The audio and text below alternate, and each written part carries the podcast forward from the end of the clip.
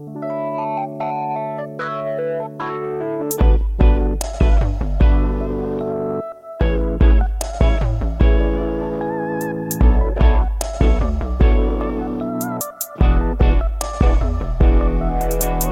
aí nós estamos numa série que começou semana passada, quais mentiras te contaram?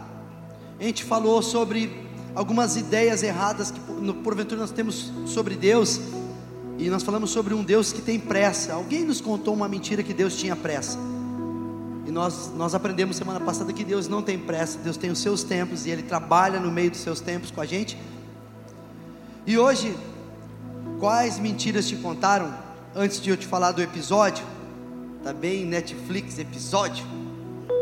Antes de eu falar do episódio, eu vou te falar de uma história que eu vivi com a Liz. Nós temos dois filhos, o Jonatas, que vai fazer 20 anos, e o Douglas, que vai fazer 13 anos.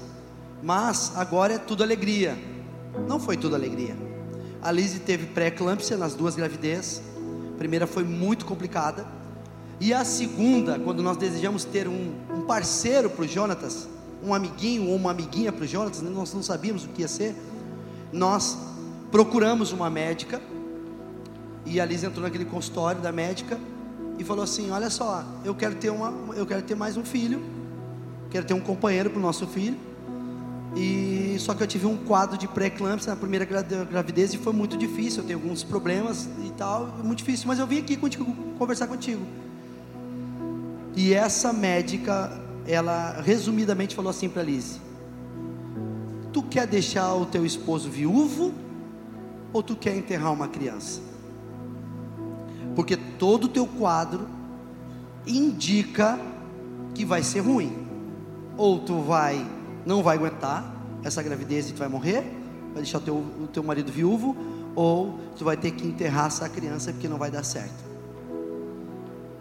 Uma palavra que entrou no nosso coração e machucou o nosso coração. E por algum tempo nos parou. Por algum tempo nos parou. O desfecho dessa palavra, dessa, dessa história, eu vou te contar no final da pregação. Fique comigo até o final. Mas hoje a nossa série é Mentiras que paralisa. Amém? Mentiras que paralisa. Nós já somos um pouco grandinho para não cair em qualquer conto, em qualquer mentira.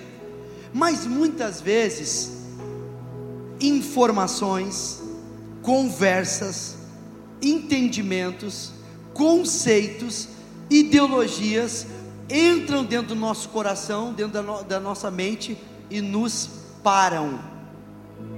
Então eu acho, estou dizendo, eu acho, que não é uma coisa tão distante nossa. Mentiras que querem nos parar.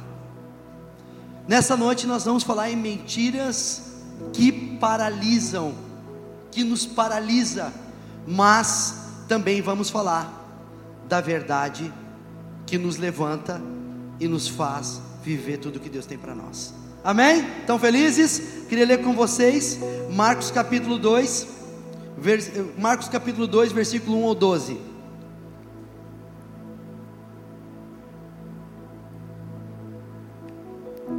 Poucos dias depois, tendo Jesus entrado novamente em Cafarnaum, o povo ouviu falar que ele estava em casa. Então muita gente se reuniu ali, de forma que não havia lugar nem junto à porta, e ele lhes pregava a palavra. Vieram alguns homens, trazendo um paralítico, carregado por quatro deles. Não podendo levá-los até Jesus, por causa da multidão, removeram parte da cobertura do lugar onde Jesus estava, e pela abertura no teto, baixaram a maca em que estava deitado o paralítico.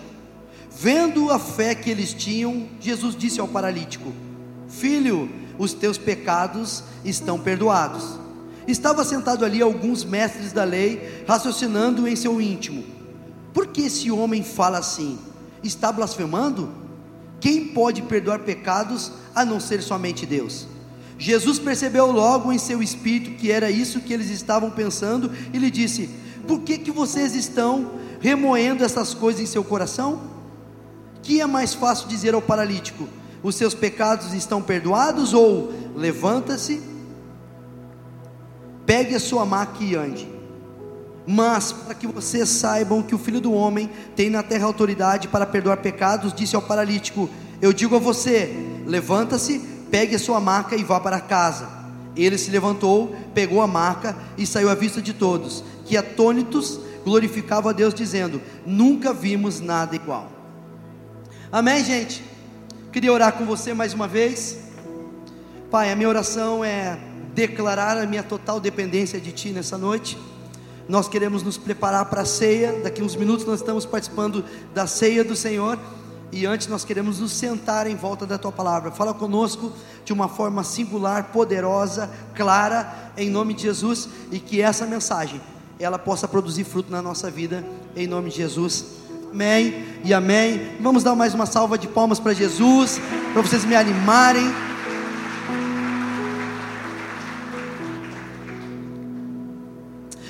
Mentira que esse texto, antes de eu falar das mentiras, eu vou relembrar o texto, porque me falaram assim: tem muitas pessoas que estão entrando na igreja pela primeira vez e esse texto não é tão familiar a eles. Então, deixa eu te explicar de uma forma muito rápida esse texto.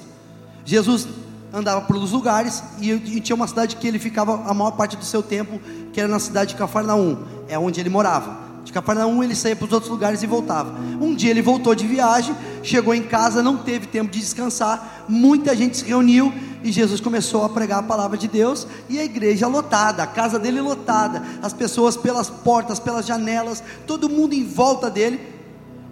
Numa distância considerada daquele lugar, algumas pessoas olharam um paralítico e disseram assim: Ficamos sabendo que tem um homem lá que cura. Vamos levar esse paralítico até ele. Aí os quatro decidiram, quatro homens decidiram pegar esse paralítico, pegar a maca dele e carregar até o lugar. Chegando lá na casa de Jesus, eles se depararam com uma casa lotada e cheia, e eles não tinham oportunidade de, de, de encontrar Jesus, porque Jesus tinha que ver aquele paralítico. Eles disseram: Nós vamos ter que se reinventar, nós vamos ter que ir para o lado pegar uma escada, colocar lá do lado da casa, a gente tira algumas telhas, imagina onde Jesus está sentado e a gente baixa aquele homem até Jesus para Jesus encontrar ele. E eles fazem isso. Quando Jesus olha aquele, aquele, aquele paralítico, ele fala assim: pecados, os teus pecados estão perdoados. E aí tinha algumas pessoas dizendo assim: quem pode perdoar pecado se não for Deus? Quem é esse homem aí, Jesus, que quer perdoar pecado? Ele não é Deus. E aí Jesus, conhecendo o coração daqueles religiosos, ele fala assim: o que, que é mais fácil? Perdoar os pecados ou dizer, pega a tua maca, levanta paralítico e vai para tua casa caminhando. Então, para vocês saberem, Jesus dizendo, para vocês saberem que o filho do homem tem autoridade na terra, então eu vou dizer: pega a tua maca, levanta paralítico e vai para tua casa. E imediatamente aconteceu isso. História linda, né, gente?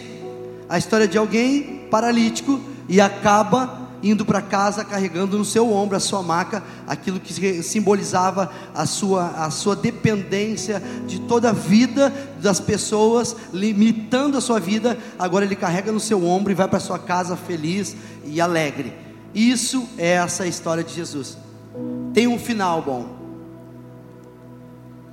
Eu ouso dizer que toda nossa história com Jesus tem um final bom. Por quê? Porque a Bíblia nos diz que quando nós fecharmos nossos olhos aqui na terra e nós abrimos novamente, nós vamos estar num novo céu numa nova terra, onde não vai haver pranto, choro, depressão, tristeza, amargura, traição, não vai haver nada, porque nós vamos viver eternamente com Jesus. A Bíblia nos diz que o final da nossa história vai ser bom. É encorajador isso, né? O final é bom. O final dessa história foi boa, mas nós queremos extrair dessa história três mentiras que nos paralisam. Amém? A primeira mentira que eu quero contar para você é: lembra daquele paralítico que estava lá no lugar, determinado lugar, e quatro homens decidem levar ele até Jesus? Primeira mentira que nos contam, e essa mentira nos para, gente, é: você não precisa de ninguém. Nós estamos vendo uns dias estamos sendo empurrados. Cara, eu sou antigo, estou quase fazendo 50 anos, eu não estou aqui, tem gente muito mais experiente que eu, mas eu, eu, eu tenho 30 anos de casado, mais tempo de, de, de vida de muitas de vocês. Então, é, eu, eu sou de uma outra, eu sou do old school, sou daquela escola velha. Então, eu sou da época dos táxis, agora é aplicativo. Sabia que antigamente os taxistas eram a resposta dos lugares onde nós queríamos ir. Os caras eram muito bons. Hoje, eu coloco no Waze. O Waze me dá o caminho, me fala dos radar, dos inimigos que estão que atrás das árvores. Cara, tem uns inimigos. Tem algum inimigo aí? Não, não, não, ah, tem uns inimigos. Meu, meu Deus, eu tenho raiva. Que ele só parece assim, ó o, o Waze, o Waze, eu cliquei, o Waze me dá o caminho, me dá, me dá, me dá a rota, me dá, me dá, me dá os atalhos, me diz assim, vai tranquilo, ó, diz assim, você está economizando três minutos da jornada, é, é maravilha. Só que lá atrás não era assim. E sabe, essa facilidade da globalização, muitas vezes tem gerado em nós um espírito de individualismo. Nós não precisamos mais de ninguém. Tudo que eu preciso é dar um clique e eu tenho todas as respostas do mundo. Isso é bom? Claro. Tu é contra a tecnologia? Claro que não. Eu vivo a tecnologia. Estou até no TikTok. Segue lá. Mas, mas não tem dancinha. Não tem dancinha. Aí é pedir demais pro velho. Mas, gente, cara, eu acredito em tudo isso, mas eu tenho medo de que tudo isso nos tire a preciosidade de saber que nós precisamos um dos outros. Uma frase que eu escuto muitas vezes dentro da igreja é: E aí, como é que tu tá? Eu estou pensando em ti. Ele falou assim: Eu estou bem. Eu, ah, coisa boa. Estou bem. Porque é o seguinte: não preciso de ninguém. Eu estou com Deus, isso basta. Alguém já escutou essa frase? Não, Deus está comigo e já era, já foi. Não preciso de ninguém, não preciso de igreja, não preciso de comunhão, não preciso de amigos, não preciso de nada. Eu preciso, eu preciso só de Deus. É uma verdade? É uma meia verdade. Não é uma verdade. Sabe por quê? Em Gênesis, na criação do homem, Deus fez um homem e a Bíblia diz que ele falou assim: Eu vi, olha só, Deus criou o um homem e toda virada do dia, preste atenção nisso. Toda virada do dia, Deus falava com o homem, com Adão presença de Deus, comunhão, intimidade, era, era o Shaba, era o mistério, era, era glorioso, a comunhão de Adão e Deus, era caminhando pelo jardim, profetizando, declarando a palavra de Deus, era uma, Deus olhou para Adão e falou assim: não é bom que tu fique sozinho, eu tenho que te fazer uma ajudadora, Deus ensinando para Adão, dizendo: Eu sou tudo na tua vida, mas não é bom que tu ande sozinho, tu tem que ter alguém igual a ti. Nessa noite Deus está dizendo: Eu sou tudo para a tua vida, mas não diga que tu não precisa de alguém que é igual a ti. Olha só o que eu quero te falar nessa noite. A nossa vida ela, ela tem momentos bons e momentos difíceis. Isso é a nossa vida. A vida como ela é. Nós temos momentos assim que nós estamos muito, muito animados e está tranquila, mas tem momentos turbulentos. E isso é a nossa vida. E nesses momentos, muitas vezes nós ficamos paralisados.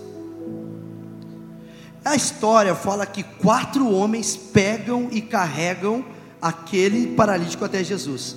O que eu queria falar para ti nessa noite é: tem vezes que eu carrego, tem vezes que eu carrego, mas tem vezes que eu sou carregado. Jorginho, não precisa de ninguém, você precisa, porque tem dias que você carrega as pessoas mas tem dia que alguém tem que te carregar. Mesmo eu tendo um título de pastor, tem dias que alguém tem que me carregar, gente. Mesmo você sendo quem você é, top, nós honramos, nós reconhecemos ter top. Tem dia que nós não queremos levantar da cama, porque tem dias que nós temos que ser carregados. Essa história nos mostra quatro homens que levam o paralítico até Jesus, nos mostrando que tem dia que eu vou carregar você em oração, em palavra de encorajamento, em palavra profética, em amizade, em abraço, em sorriso, mas tem dia que você vai me levar a esse lugar em oração, em palavra de Deus, em encorajamento, em, em, em palavra de confiança, porque nós precisamos um dos outros. Amém ou amém? Se nós precisamos um dos outros, a pergunta é: precisamos das pessoas por quê? Porque nós queremos chegar perto de Jesus. Lembra? Aqueles quatro homens levaram aquele paralítico até Jesus. Nós precisamos de pessoas que nos levam para perto de Deus. A minha oração é que Deus levante pessoas para que te levem para perto de Deus.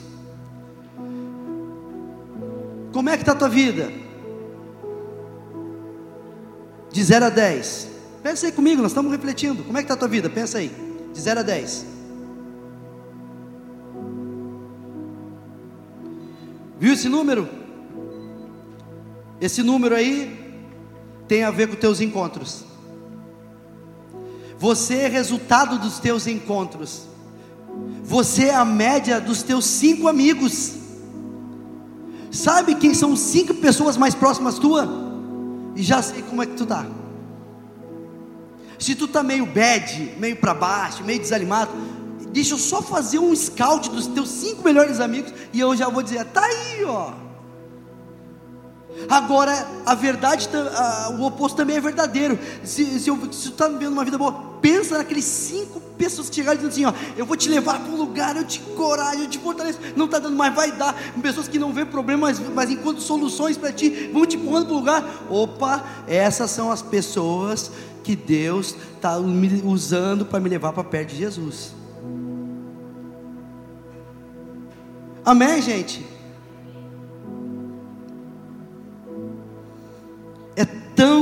Importante as nossas escolhas de sentar nas mesas. É muito importante, gente. É muito importante. É muito importante. Por quê? Tem uma frase que fala assim: antes só do que mal acompanhado. Deixa eu ler com vocês um texto. Provérbios 13, 20 diz: Olha só o que diz esse texto. Aquele que anda com o sábio será cada vez mais sábio. Olha o provérbio: aquele que anda com o sábio será cada vez mais sábio, mas o companheiro dos tolos acabará mal. Está dizendo, olha só, tu anda com o sábio, tu vai cada vez mais crescer em sabedoria, mas tu anda com alguém tolo, tu vai acabar mal. Lembra que eu falei antes só do que mal acompanhado? Cara, dependendo da, da, do momento, eu tenho que ficar sozinho mesmo. Tem gente que casa para suprir uma carência, e nós sabemos que um casamento não pode ser fundamentado numa carência, mas numa construção. E o que, que a gente vê? Problemas. A gente vê parcerias, a gente vê empresas, a gente vê sociedades, a gente vê, a gente vê relacionamentos construídos no, no, na carência, e quando é na carência, muitas vezes eu estou escolhendo andar com o mal, e o mal, o, o tolo vai me levar para um caminho ruim. Gente, é muito óbvio na minha e na sua vida isso. Mas nós, seres humanos, nos dias de hoje, nós temos dificuldade de ficar sozinho. A gente não quer ficar sozinho, ainda que a gente possa se iludir com relações que não são tão boas.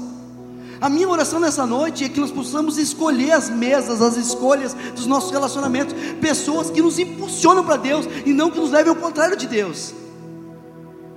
Ah, é para me trazer para a igreja? Não, para te levar para perto de Deus.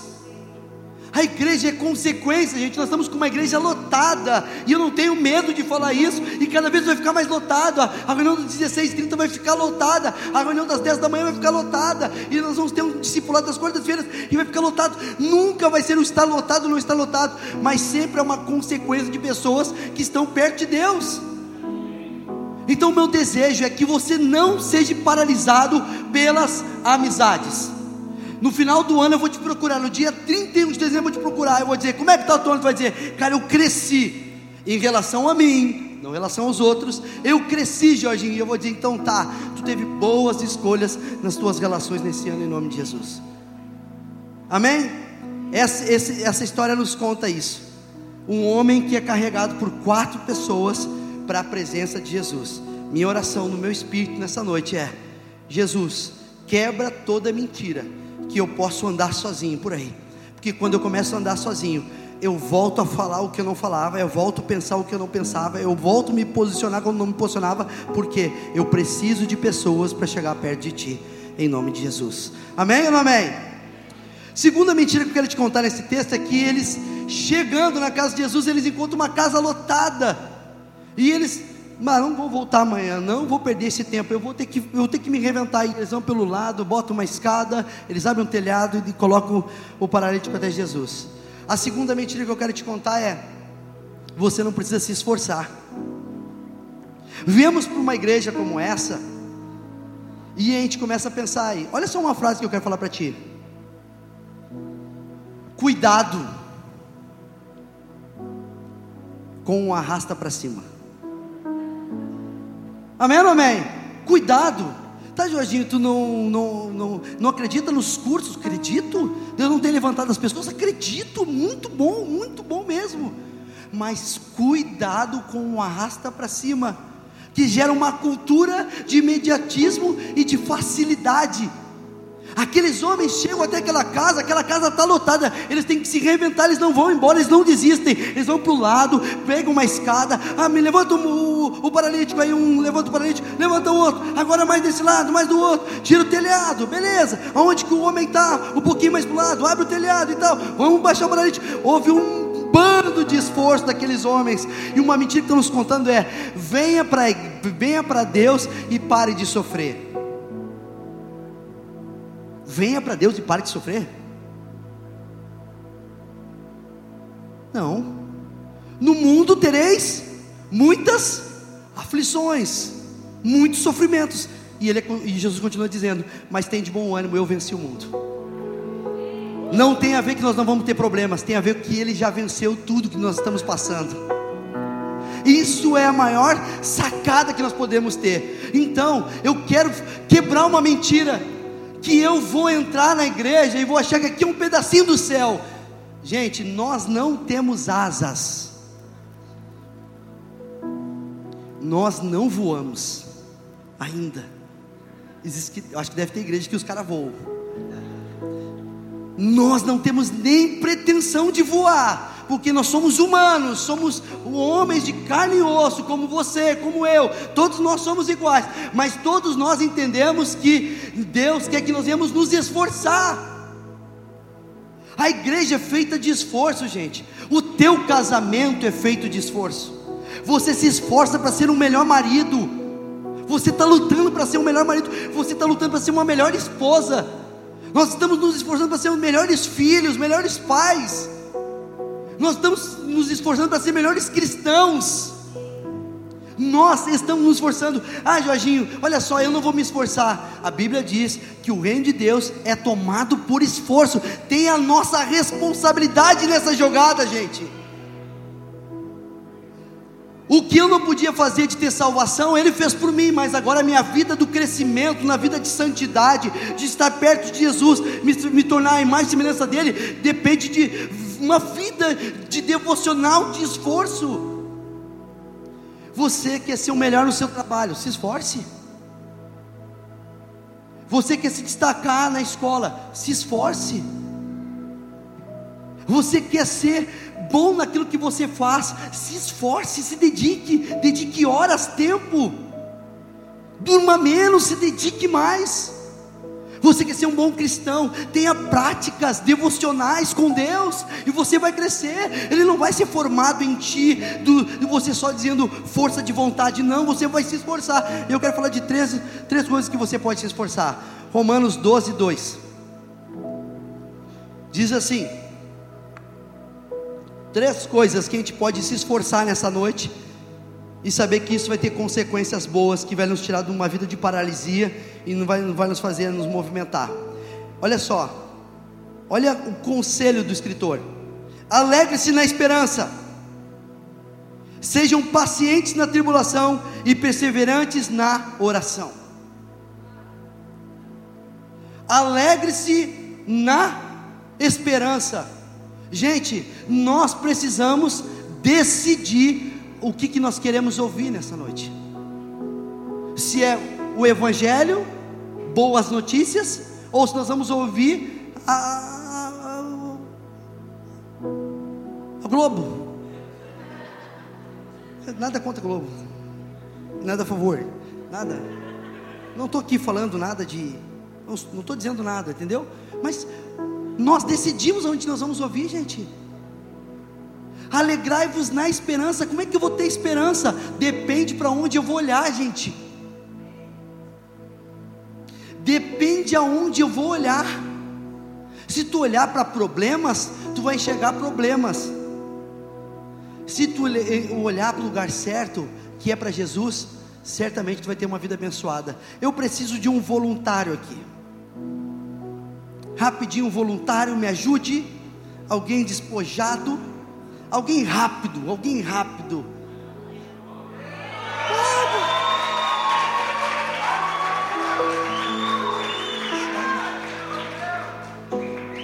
Léo, eu sei que tu anda reclamando da igreja. É brincadeira, tá? E é o seguinte, tu pediu para ir embora porque tu quer ir para um lugar bom. Um lugar bom, e aqui não é bom. Então é o seguinte, antes de eu te liberar, porque eu vou te abençoar para te ir para um lugar bom, eu quero que tu dê uma volta nesse quadrado aqui, tá? Sem tu derramar essa xícara, mas tem que andar rápido, tá bom? correndo com a xícara. Ah, tu é muito bom, Léo. Só não cai. Ó. Olha aí, Léo, olha, olha, olha. 4, 5, 6, 7, 8, 9, 10, 11. Bateu o recorde! O Léo carregou a minha xícara com água. Tem água aqui, né? Tem água. E ele não derramou a água. Porque ele estava dizendo que esse lugar não é legal, não é bom para ele, ele quer ir embora desse lugar. Mas o Léo, antes de ir embora, eu quero abençoar ele, mas eu quero ensinar uma coisa para ele: dizer assim, Léo, sabe por que tu não derramou a xícara? Porque de, de vez tu ficar olhando para os problemas, tu ficou concentrado na xícara. E porque tu ficou concentrado na xícara, tu olhou para o lugar certo. Tu olhou para o lugar certo, tu não derramou. Então nunca vai ser olhar, olhar para os lugares errados e ter coisas erradas. Mas se tu se concentrar no lugar certo, tu não vai derramar e tua vida vai ser abençoada.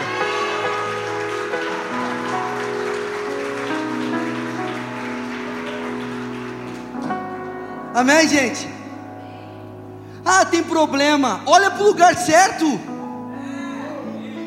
Te concentra no lugar certo alegrai-vos na esperança, sede pacientes na tribulação. Gente, tem muita coisa, gente, nós temos notícias aí do mundo inteiro que pode vir coisas sobre a igreja, é, perseguição sobre a igreja, mas nós vamos ser pacientes na tribulação e nós vamos acabar perseverantes em oração. Três disciplinas espirituais que me fazem me esforçar para não desistir quando a multidão não me permitir chegar perto de Jesus.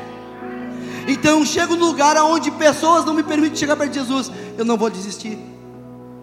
Eu vou me reinventar e vou procurar um outro, uma outra opção. Amém ou amém? E a terceira mentira que eu quero te contar, ele é colocado diante de Jesus, Jesus fala assim: perdoados são os teus pecados. Aí cria uma polêmica toda. Ah, como Jesus acha que é Deus? Não pode ser Deus, só Deus perdoa pecados. Porque qual é que é o rito? O ritual é eu uma vez por ano, minha consciência está suja, eu vou pegar um boi, vou pegar um carneiro, eu vou pegar uma ovelha, vou levar até o sacerdote, vou impor as minhas mãos sobre a ovelha, a ovelha perfeita, e dizer: os meus pecados, os meus problemas estão sendo transferidos para essa ovelha, agora ela vai ser sacrificada por mim. Depois vem o, vem o sacerdote e diz assim: olha só, Deus recebeu o teu sacrifício, pode voltar para tua casa durante um ano, tu está perdoado dos teus pecados. E esse era o costume. Agora deu uma polêmica, diz assim: o teu pecado não perdoado, sem sacrifício, sem nada. E eles disseram: como assim? Daí Jesus falou: o que, é mais fácil, levantar e andar? O que eu quero acabar falando para vocês? Eu quero associar pecado com paralisia e quero associar com perdão aquele que levanta, pega a sua maca e vai para sua casa e vai andar. Uma mentira que nos contaram é que você não precisa pedir perdão. Nós, a cada dia, temos ficado mais duros. Estamos numa igreja como essa, e o nosso coração está ficando duro não é como eu gosto, não é como eu quero, não é bem assim. e o nosso coração vai se endurecendo. A gente recebe conselhos, não é bem assim. A gente, Deus usa as pessoas lá fora, não é bem assim. Eu não aceito opinião. Eu não aceito que alguém venha tocar na minha vida. E o nosso coração vai endurecendo. A Bíblia diz que nos últimos dias o coração das pessoas ia ficar endurecido porque o amor ia esfriar. Então, uma igreja como essa nessa noite pode ser que a gente pense: eu não preciso mais pedir perdão. Nós somos bonzinhos. Nós não precisamos pedir perdão. Esse texto me abre uma porta de eu pensar com você sobre uma vida para pedir perdão, uma vida diária de eu pedir perdão para Deus, e uma vida diária de eu pedir perdão para o meu próximo. Isso está a saúde do teu casamento. Isso está a saúde nas tuas relações. Isso está a saúde no teu ministério, pastor e pastora. Isso está a saúde no teu ministério, apóstolo, profeta, mestre. Isso está o teu ministério, ministro de adoração. Isso está o segredo da, de, de, de, do teu alavancar é uma vida de reconhecer os nossos pecados e pedir perdão a Deus e pedir perdão para o nosso irmão e para o nosso próximo. Estamos nos preparando para participar da ceia. E a ceia não é para quem é perfeito. A ceia é para quem reconhece que pecou contra Deus e contra pessoas e se reconcilia. Nessa noite, eu queria quebrar uma mentira de que o sucesso que tu vive não tem a ver com uma vida, uma vida rendida a Deus eu não associo o teu sucesso com a aprovação de Deus. E eu não associo as tuas derrotas com desaprovação de Deus. A minha vida com Deus, ela é muito mais importante que os resultados. Amém ou amém? A minha vida é mais importante, minha vida com Deus é mais importante que resultados, porque eu posso ter um monte de coisa boa e Deus não me conhecer, Deus não me amar. Deus não está comigo. Contrapartida, eu posso estar vendo momentos difíceis. E Deus dizendo: Olha só, eu estou contigo nesse momento de prova, de luta, de dificuldade. Eu estou contigo. Não é, não é falta de mim, não. Eu estou contigo e tu vai passar por essa prova. Gente, deixa eu ler com vocês Tiago capítulo 5.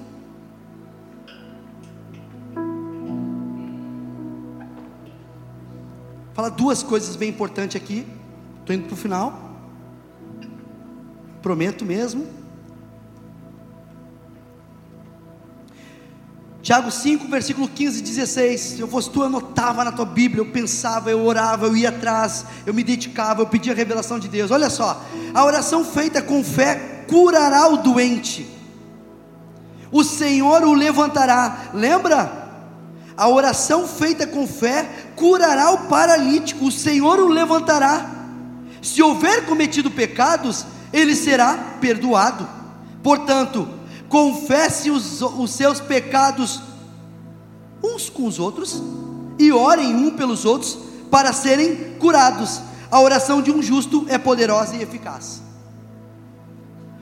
Bíblia diz assim: se você orar a Deus, Ele vai te perdoar. Se, se você pedir perdão para Deus, Ele vai te perdoar. E se tu pedir perdão para o teu irmão, Ele vai te curar.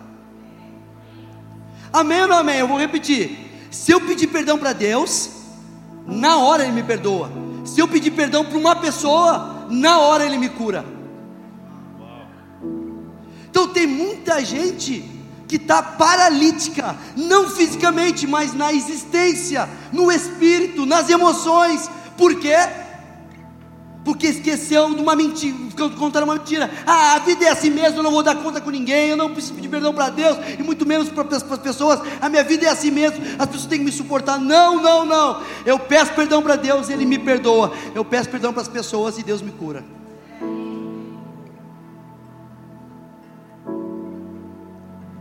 O meu desejo nessa noite, igreja, é termos famílias saudáveis O meu desejo nessa noite, amigos e amigas, o meu desejo é que você tenha uma vida plena em Deus, e para isso nós não podemos estarmos paralisados por mentiras, mas há uma verdade libertadora nessa noite. Aonde se eu confesso, sabe, nessa semana que vem, eu vou estar procurando pessoas e vou dizer assim: vocês são muito importantes para mim, mas muito mesmo eu tenho perdido noites de sono pensando em vocês. E eu vou dizer assim para vocês: aonde que eu errei? Mesmo eu tendo um título de pastor que para Deus não é nada, é uma atitude nobre dizer: olha só, eu quero pedir perdão onde que eu errei, porque quando eu peço perdão e alguém me perdoa, eu sou curado, me levanto, pego a minha maca e vou para minha casa. O meu desejo não é que você cresça o meu desejo é que você nessa noite seja curado. Lembra daquela história? Da médica? O Douglas está aí? Vem cá, Douglas, vem cá. Vem cá, rapidinho. Vem aqui em cima.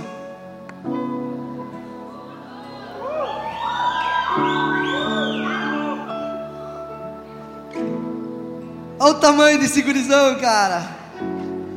Puxou os parentes da Lise. Já tava pensando bobagem, né? Esse é não o resultado daquela médica que disse, ó, uma mentira dizendo não tem, ou tu vai deixar viúvo, ou tu vai, vai ter que enterrar uma criança. Nós saímos dali, fomos para um outro consultório, conhecemos um outro médico um anjo de Deus, ele falou: Meu filho, minha filha, falando para mim e para Liz: Olha só, tem um probleminha? Tem. Nós vamos acompanhar de perto, nós vamos trabalhar de perto, vai dar tudo certo. Eu estou com vocês.